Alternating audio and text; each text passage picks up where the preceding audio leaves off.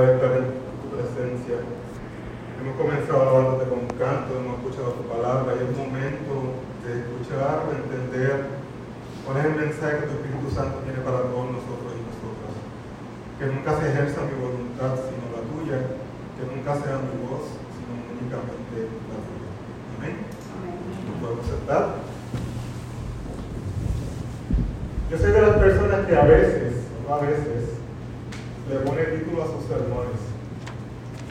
Y hoy, la reflexión de hoy la titulé Una experiencia en el tope de la montaña. La montaña más alta de Puerto Rico, ¿cuál es? El Cerro Punta en Jayuya. Entre las montañas más conocidas de Puerto Rico, además del Cerro Punta, se encuentran el Cerro Maravilla, el Picacho, Monte Guilarte y el Pico del Yunque y muchas otras. Mi monte o montaña, cuando digo monte, va a ser lo mismo monte o montaña. Mi montaña o monte favorito es el Pico del Yunque. ¿Alguno de ustedes ha tenido la oportunidad de subir al Pico del Yunque? Es un evento espectacular. Porque es una piedra tipo Lion King la punta que sale y hacia abajo no se ve nada. Y si la neblina te lo permite, hacia el horizonte ves la costa de Grande del Quillo. Pero si la niebla no te lo permite, estás alrededor de frío, humedad y todo blanco, blanco, blanco. Hace más de siete años que no estuvo allí y con mis rodillas yo creo pasará mucho tiempo en lo que yo logro subir allí, a que hagan una adaptación para los handicaps. Pero me acuerdo de que uno sube seco y cuando uno termina en el pico está mojado, mojado. Y es porque el lugar es húmedo y frío. Pero no importa lo largo o lo escabroso de ese camino o del trillo, porque realidad se llama el trillo, y la experiencia que tarda como una hora, hora y media o hasta dos horas. No importa ese sufrimiento, la experiencia y ese sufrimiento. La experiencia al final es una espectacular, que por lo menos para mí, al día de hoy, después de siete años, no se me borra. Es un lugar ideal para pensar, para meditar. El espacio es limitado, pequeñito. Hay que darse turnos para que la gente pueda experimentar lo mismo. Pero es lo suficientemente pequeño, pero lo suficientemente grande para poder experimentar testigo presencial de la grandeza de Dios en ese momento, en ese lugar. ¿Y por qué creen que a mí como Boy Scout adulto todavía me puede gustar una montaña? Pues hay muchas razones. Entre ellas puede ser simplemente ver el horizonte, jugar con mis ojos a ver hasta dónde se me pierde la vista. Puede ser para coger fresco. En verano, lugar ideal, la punta de una montaña para coger fresco. Otra razón puede ser para alejarnos, alejarme del bullicio, del ruido, que viven en áreas eh, de mucha contaminación de ruido. Y otra puede ser para alejarnos de los problemas o de la realidad. Las montañas también son escenarios de muchas narraciones bíblicas. En una montaña Moisés vio la zarza. En una montaña, como fue la lectura de la mañana de hoy, Moisés recibe, las tablas de la ley. En una montaña, Abraham es llamado a sacrificar a sus hijos. En una montaña se construye el templo del pueblo de Dios. En una montaña se narró el sermón del monte. En una montaña Jesús fue crucificado. Pero antes de ser crucificado, en una montaña, según escuchamos en la segunda lectura y en el Evangelio de hoy, pasó algo en este monte Tabor. ¿Y qué fue lo que ocurrió en el monte Tabor? La transfiguración del Señor. Y la transfiguración fue un evento sobrenatural que es el libreto básico para cualquier novela o cualquier película. Uno, Jesús sube con tres discípulos y sus vestimentas que deben estar sucias, porque a veces tenemos que alejarnos de la foto, la foto romantizada de su vestido de blanco. Jesús tuvo que haber subido con sus vestimentas sucias del polvo de caminar por el desierto, de sentarse con los discípulos. Y estas vestimentas se pusieron blancas como la nieve. Dos, el rostro de Jesús resplandeció como el sol. Tres, aparecieron dos muertos, Elías y Moisés, y se pusieron a dialogar con él. Y cuatro, los cubre una nube y le dice, este es mi hijo amado, escúchenlo. Como ven, hoy la iglesia cambia los colores de los, de los mantos litúrgicos, de los parlamentos, depende de cómo usted lo llame. Las últimas semanas eran verdes porque estábamos, ¿verdad?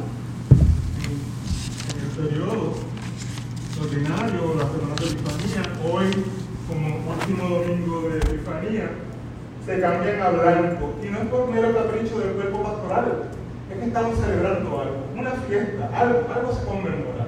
Y es efectivamente la transfiguración del Señor. Jesús se transfigura.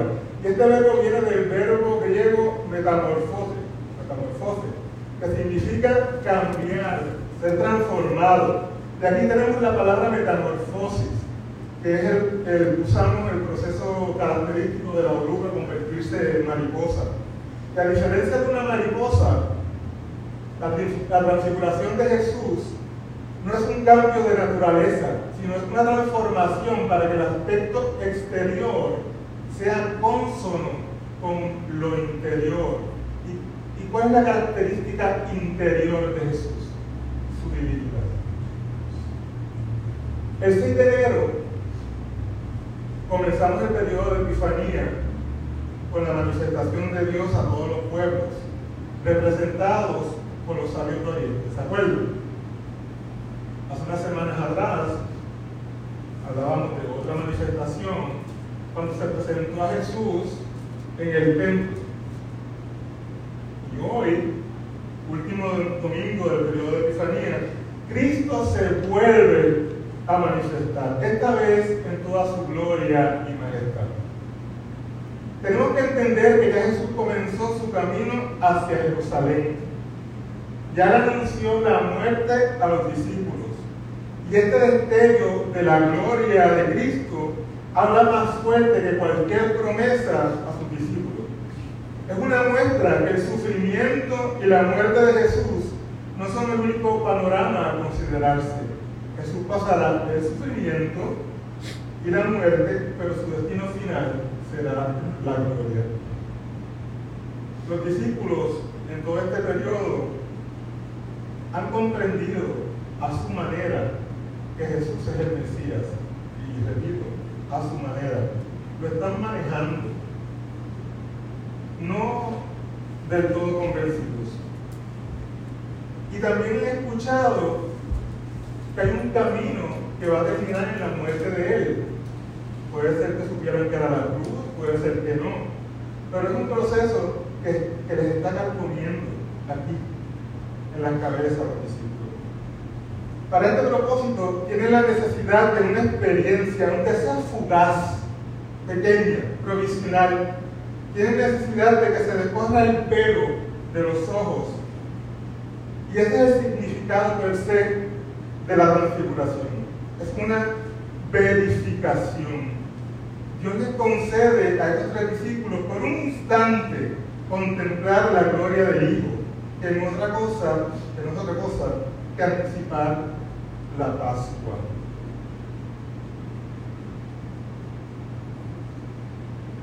Vimos o escuchamos que se presentaron dos figuras importantes del Antiguo Testamento, ¿se acuerdan? Moisés y Elías.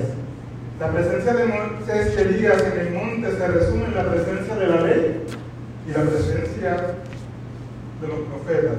La ley a través de Moisés y los profetas a través de Elías. En el Evangelio de hoy no nos dice de qué fue lo que hablaron, pero si cogemos esta misma narración y nos vamos a Lucas, vamos a encontrar de lo que hablaban era del final, de esa cruz, de esa muerte, de ese sacrificio. Al ver esto, Pedro dice algo, a veces identificamos a Pedro porque dice cositas sin pensar, y esta no fue una excepción. Voy a parafrasear. Maestro, qué chulo se siente aquí.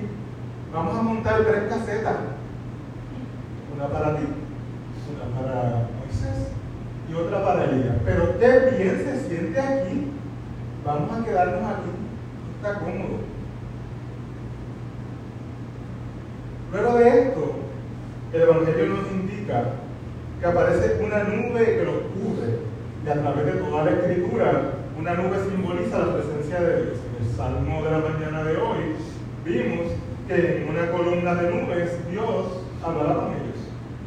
Específicamente el Evangelio dice que se oye una voz diciendo, este es mi Hijo amado, escúchenlo. Dios habla desde la nube, al igual que habló desde la nube en el Sinaí.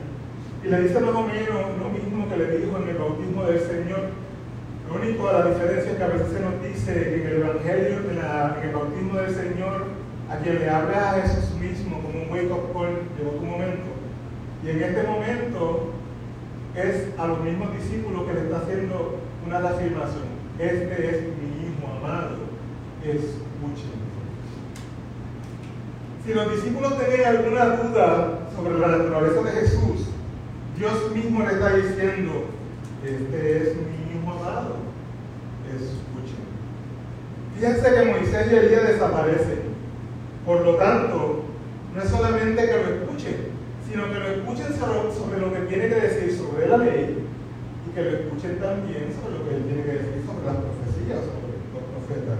Y no es que no sea importante, sino que lo más importante es Cristo, porque Cristo es el cumplimiento de la ley y Cristo es el cumplimiento de todas las profecías del Antiguo Entonces termina el Evangelio diciendo que los discípulos se quedaron solos con Jesús, porque solo se necesita a Cristo. Solo se necesita a Cristo. Hermano y hermana, escuchar exige no solamente inteligencia, para comprender, sino también un coraje para decidirse. Ciertamente no importa lo especial, maravilloso, lindo que estuvo mi experiencia en el Pico del Yunque hace siete años atrás, yo tuve que bajar al llano. Yo tuve que dejar esa experiencia y bajar a la incomodidad, a todo lo que yo estaba evadiendo. A fin de cuentas, tuve que regresar. Pero ciertamente esa experiencia en ese tope de la montaña nunca se me olvida. Y ciertamente los discípulos tuvieron una experiencia maravillosa, gloriosa, pero tenían que regresar al llano también. Tenían que continuar su camino hacia Jerusalén, el camino hacia la cruz. Pero su perspectiva debía ser diferente.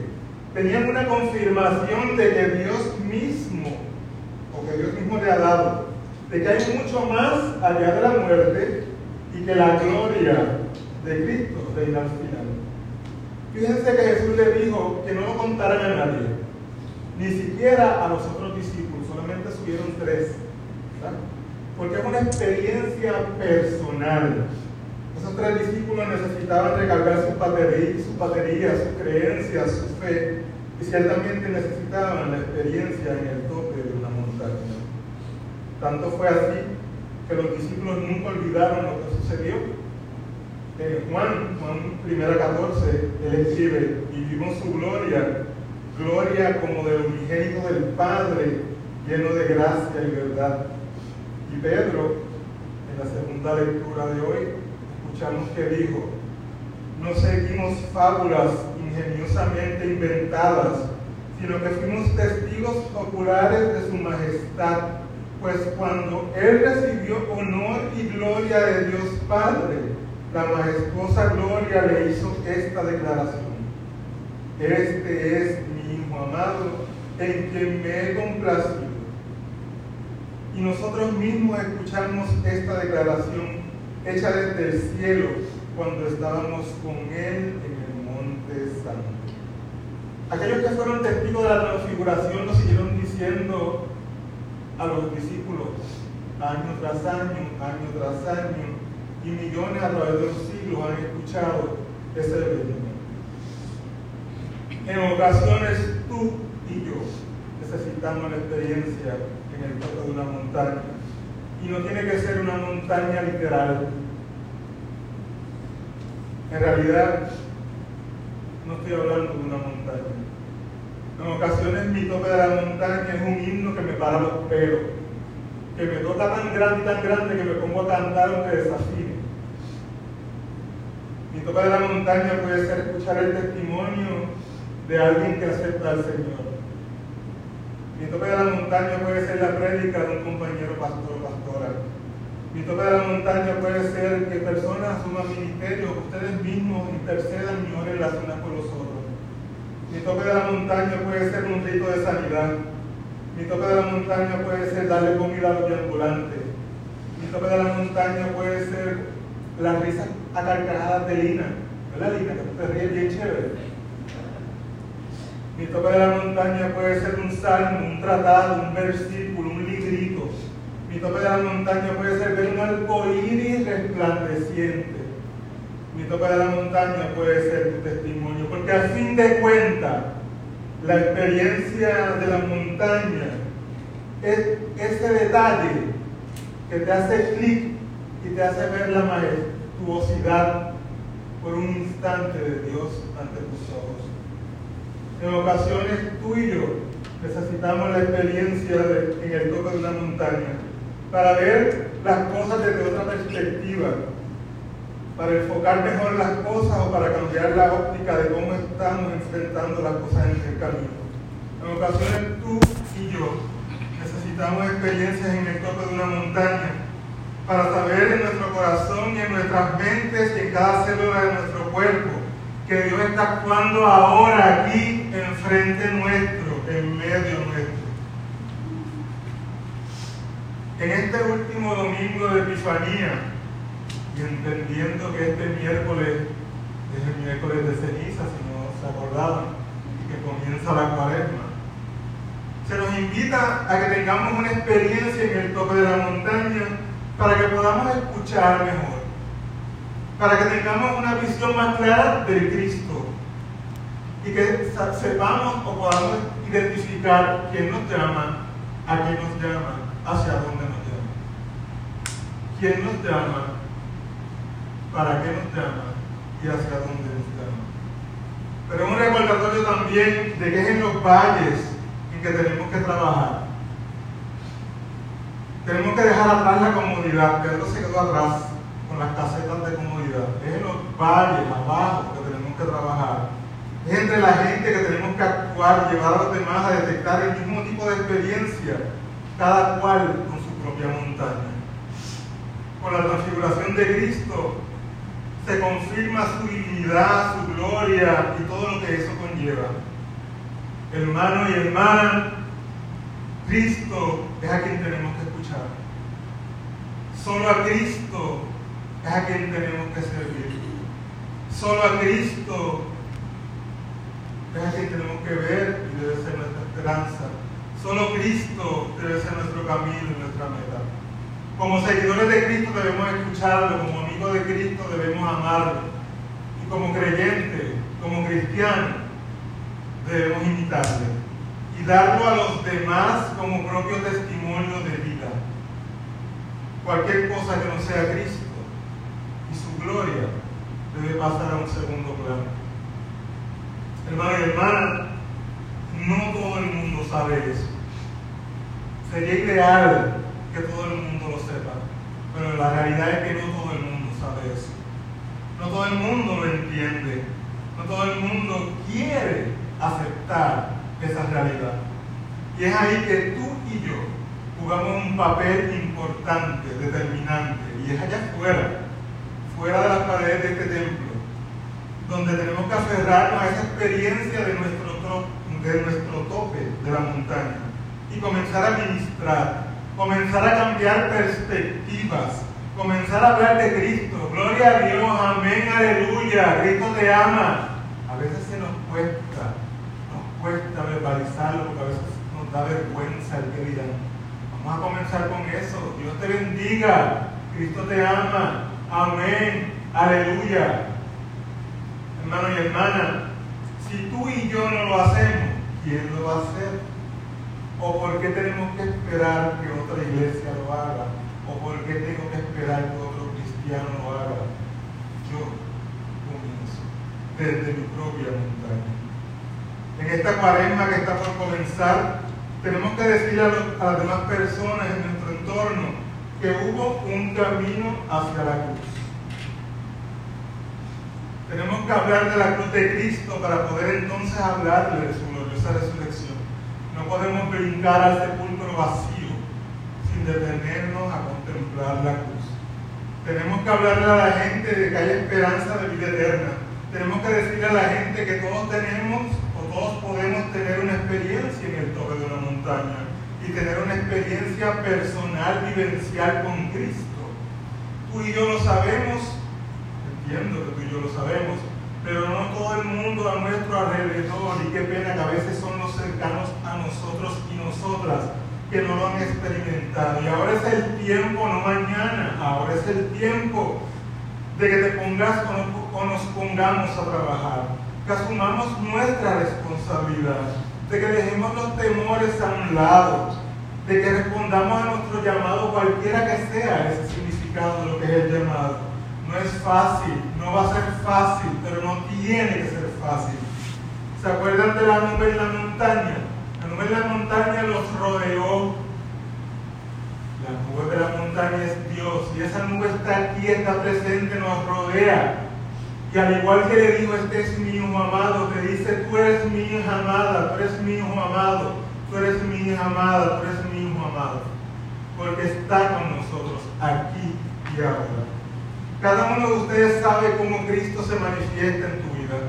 Cada uno de ustedes sabe la evidencia de la gloria de Cristo en tu vida. Y te invito a que en esta cuarenta que está por comenzar, la vivamos de manera diferente, tanto individual como comunitaria que no sea una cuaresma más que vive y se va. Creemos en un Cristo vivo, ciertamente sí, pero hoy enfoquémonos en la cruz, que esa cruz sea nuestro norte, que sea nuestro punto de partida, pero también sea nuestro punto de llegada, que sea nuestro punto de referencia, para que luego podamos celebrar, como en la transfiguración, un Cristo glorioso él toda gloria